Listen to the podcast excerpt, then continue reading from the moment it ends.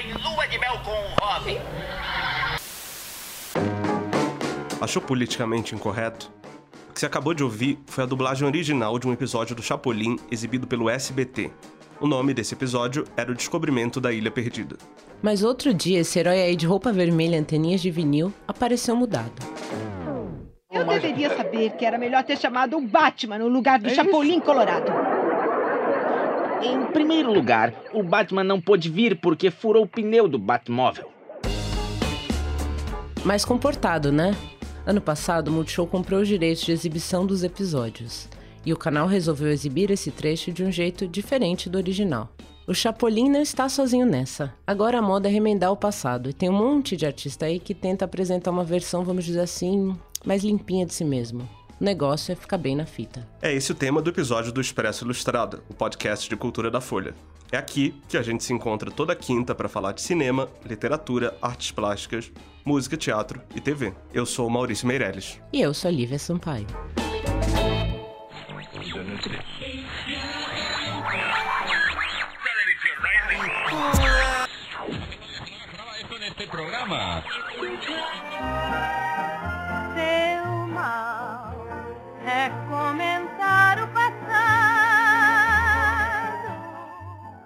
Com o crescimento da militância feminista ou contra o racismo, por exemplo, muito do que tinha sido produzido lá no passado hoje pega mal, ficou feio, e, se a gente for olhar direitinho, tem muita gente aí com uma longa ficha corrida, né? Na música. Nega do cabelo duro, que não gosta de pentear. No humor. É um avião? É um foguete? É um palhaço voante. Vai até a véia, crioulo. No cinema. Sim, pica dos outros. A mulher sai dando por aí, não é a maldade da mulher. Não é por maldade. Ela sai dando por quê? Porque o marido não compareceu. O marido não apresentou novidade, não sua a tanga, não se E por aí vai. Eu ouvi falar que os caras querem chapar, Criolo, por exemplo, mudou a letra da música Vasilhame, lá no seu disco de estreia Ainda há Tempo. Em 2006, a canção era assim. Ah, os travecos estão ali. Ah, alguém vai se iludir porque eu. Dez anos depois, em 2016, a palavra traveco já era vista por algumas pessoas como algo pejorativo. Por autocrítica ou para se prevenir de um ataque na internet, o rapper resolveu relançar seu disco de estreia e a letra ficou bem diferente. Tá. Esse movimento divide opiniões. Uns acham que é uma reparação histórica muito mais do que justa contra o racismo, o machismo e a homofobia. Conversei com a Juliana de Albuquerque, colunista aqui da Folha que estudou a obra de Simone de Beauvoir e hoje faz doutorado em filosofia e literatura na Irlanda. Como ela está longe, a gente conversou por mensagens de áudio e eu perguntei o que ela acha desse movimento.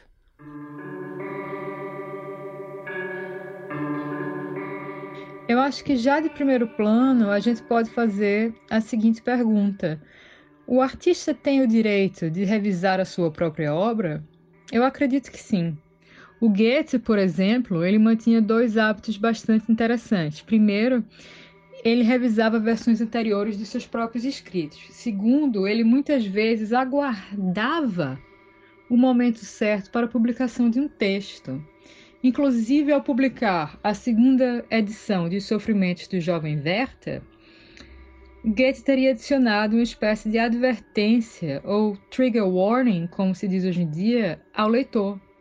E ele diz o seguinte: seja um homem e não siga o meu exemplo. Isso porque, da primeira edição do Werther, teria resultado uma onda de suicídios, como a gente bem sabe pelo estudo da literatura. Eu também falei com a Juliana sobre o fato de como algumas pessoas acham que isso de apagar o passado pode impedir que os preconceitos se perpetuem na sociedade. Mas isso funciona mesmo? A minha solução para esse problema é a seguinte: que aqui cabe ao leitor, cabe ao espectador cultivar ferramentas críticas necessárias para buscar um sentido ao vocabulário e às imagens utilizadas pelo autor para recriar um determinado contexto humano. Somente a partir desse exame do contexto é que poderemos dizer se determinadas expressões estão sendo utilizadas pelo artista de maneira preconceituosa ou não.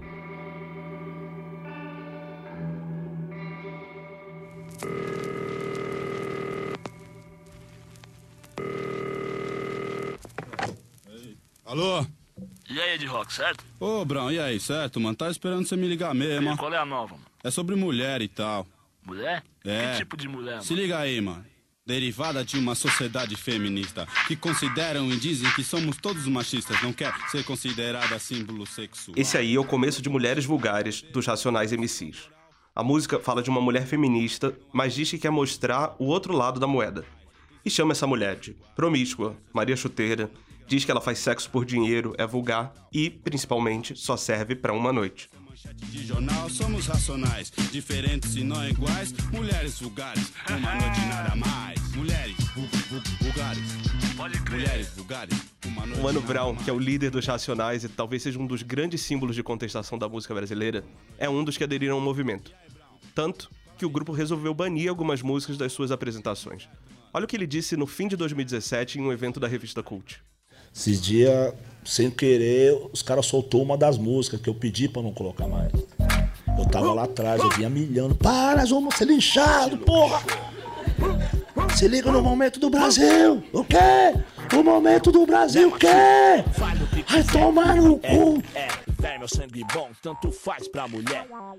A gente conversou com Joel Pinheiro da Fonseca, também colunista aqui do jornal, que é mestre em filosofia pela USP. A primeira questão que a gente tratou foi se esses artistas são movidos por convicção de verdade ou se é só pressão dos fãs. E, no fringe dos ovos, oportunismo.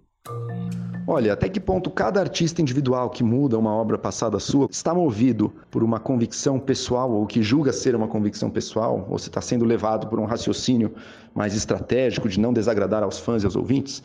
Acho que isso é secundário, porque sem dúvida alguma a origem disso está numa pressão social exercida cada vez mais sobre a cultura. A gente está vivendo sobre um novo moralismo, ou seja, a cobrança de que a arte e até mesmo no, no uso mais casual das expressões e, e, da língua, que a arte se paute pelos critérios da moral, pelos critérios daquilo que é considerado correto, socialmente aceitável, que pode ser di, dito em público sem que se firam as sensibilidades, os sentimentos, as suscetibilidades das consideradas valorizadas agora. O Joel também falou que viu um novo tipo de moralismo surgindo. O moralismo não é um fenômeno novo, talvez até seja o estado normal da sociedade. A arte, se a gente for no início do século XX, no meio do século XIX, havia também um forte moralismo uh, pesando sobre o trabalho dos artistas, embora fosse um moralismo com uma outra moral, né? não a moral de agora. Agora mudou o conteúdo, digamos assim, da moral que é imposta, mas a atitude moralista continua a mesma. Enquanto que nas últimas décadas do século XX, você teve um momento em que você já tinha liberado o moralismo anterior e ainda não se tinha estabelecido e solidificado um novo. Então você teve um período ali de, digamos assim, maior liberdade de expressão aí para os artistas, em que não é que as pessoas concordassem com aquilo, ou tivessem certos preconceitos, ou, ou, nada disso, mas só que elas não viam como necessário coibir esse tipo de expressão em todas as suas, inclusive menores aparições. É bom lembrar que quem apoia essa ideia acredita que essa atitude tem um efeito político positivo. Eu diria que ele tende a ser contraproducente. Primeiro ponto, eu diria que o, ímpeto por trás dele, desse moralismo que a gente vive hoje, é até louvável. Está lutando contra uma série de preconceitos, está lutando para incluir grupos antes marginalizados, está lutando para uma maior aceitação da diversidade sexual, diversidade de gênero e etc. Então, o impulso básico, o que motiva, é louvável. Só que na hora de agir, na hora de atuar, atua-se sobre os efeitos, sobre sintomas bastante distanciados da causa real desses problemas, do preconceito, do sentimento humano. Você está atuando não sobre o preconceito e não sobre as relações determinantes na sociedade, e sim sobre a expressão, sobre o uso que as pessoas fazem da palavra acerca disso. Você está limitando o uso da palavra sem mudar a realidade psicológica e a realidade social por baixo. Então você cria nas pessoas um, senti um sentimento de repressão e de, e de censura. Né? Às vezes até maior do que ele realmente é, mas como um discurso, como uma insistência para você tornar o seu discurso, a sua arte correta é tão forte, o artista e mesmo as pessoas no dia a dia falando e contando piadas e todo o resto, sentem muito o peso dessa, dessa restrição sem que esteja sendo nada de concreto esteja sendo mudado. Você limando apenas as referências, você não muda o que está por trás delas. Pense, por exemplo, que no início do século XX você tinha um preconceito forte contra italianos, aqui inclusive com expressões pejorativas de xingamento, tá? como carcamano. E fazia-se fazia humor em cima disso também, às vezes bem pesado. Tá? Isso mudou. Só que não mudou corrigindo e coibindo o discurso. mudou, alterando a situação social daquelas pessoas e, e para um processo maior ali. Em última instância, essa turma tá aí querendo mudar o mundo. Mas na prática, quais são os efeitos disso? As pessoas revoltadas contra o, politicamente correto, então, algumas são levadas por esse sentimento de revolta, por esse sentimento de que estavam sendo censuradas. Essa pessoa é levada não só a se revoltar contra essa limitação do discurso, essa limitação da criatividade artística, como também muitas vezes é levada a se revoltar contra o próprio valor que a motivou. Ou seja, por exemplo, contra o próprio combate à homofobia, contra a própria inclusão, adotando daí o valor contrário. Como vocês viram, o Joel é meio pessimista e ele acha que o politicamente correto acaba gerando um efeito que pode ser de revolta. Mas a versão repaginada nem sempre é feita pelo próprio artista. Olha o exemplo do MC Don Juan, que gravou a música Amar Amei. Vai com suas amigas pra lá, vai pra lá. Cuidado pra elas não te dar perdido e vir aqui me dar. Vai com suas amigas pra lá. Nela, ele fala do fim de um relacionamento, diz que até gostou da menina, mas que era uma briga em cima da outra e agora ele não quer nem de graça. As irmãs de Santa Catarina, Carol e Vitória, ficaram famosas na internet ao fazer respostas feministas a funks como esse. Vou com as minhas migas festejar. E só o que elas vão te dar é tchau e vaza. Vou com as minhas migas festejar.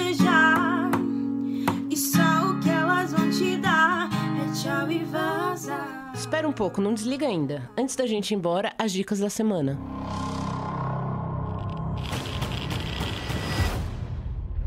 A primeira é Chernobyl, série de ficção da HBO sobre o maior acidente nuclear da história. A tragédia aconteceu em 1986, quando o reator da usina soviética pegou fogo e explodiu. Para você ter uma ideia, essa explosão liberou na atmosfera uma radiação 400 vezes maior do que a bomba de Hiroshima. A minissérie se concentra em cinco personagens para contar essa história, indo dos diretamente responsáveis aos políticos soviéticos que no começo tentaram minimizar o estrago, contribuindo para a tragédia. Eu vi o primeiro episódio e parece um filme de terror.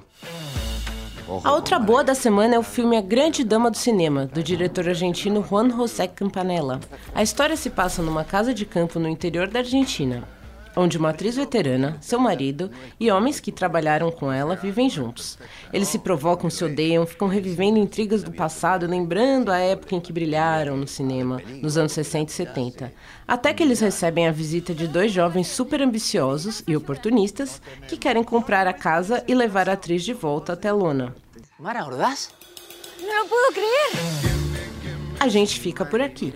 Esse foi o Expresso Ilustrado, o podcast de cultura da Folha, com a edição do Renan Suquevicius. Não esquece de assinar a gente para acompanhar todos os episódios. Até semana que vem. Até a próxima.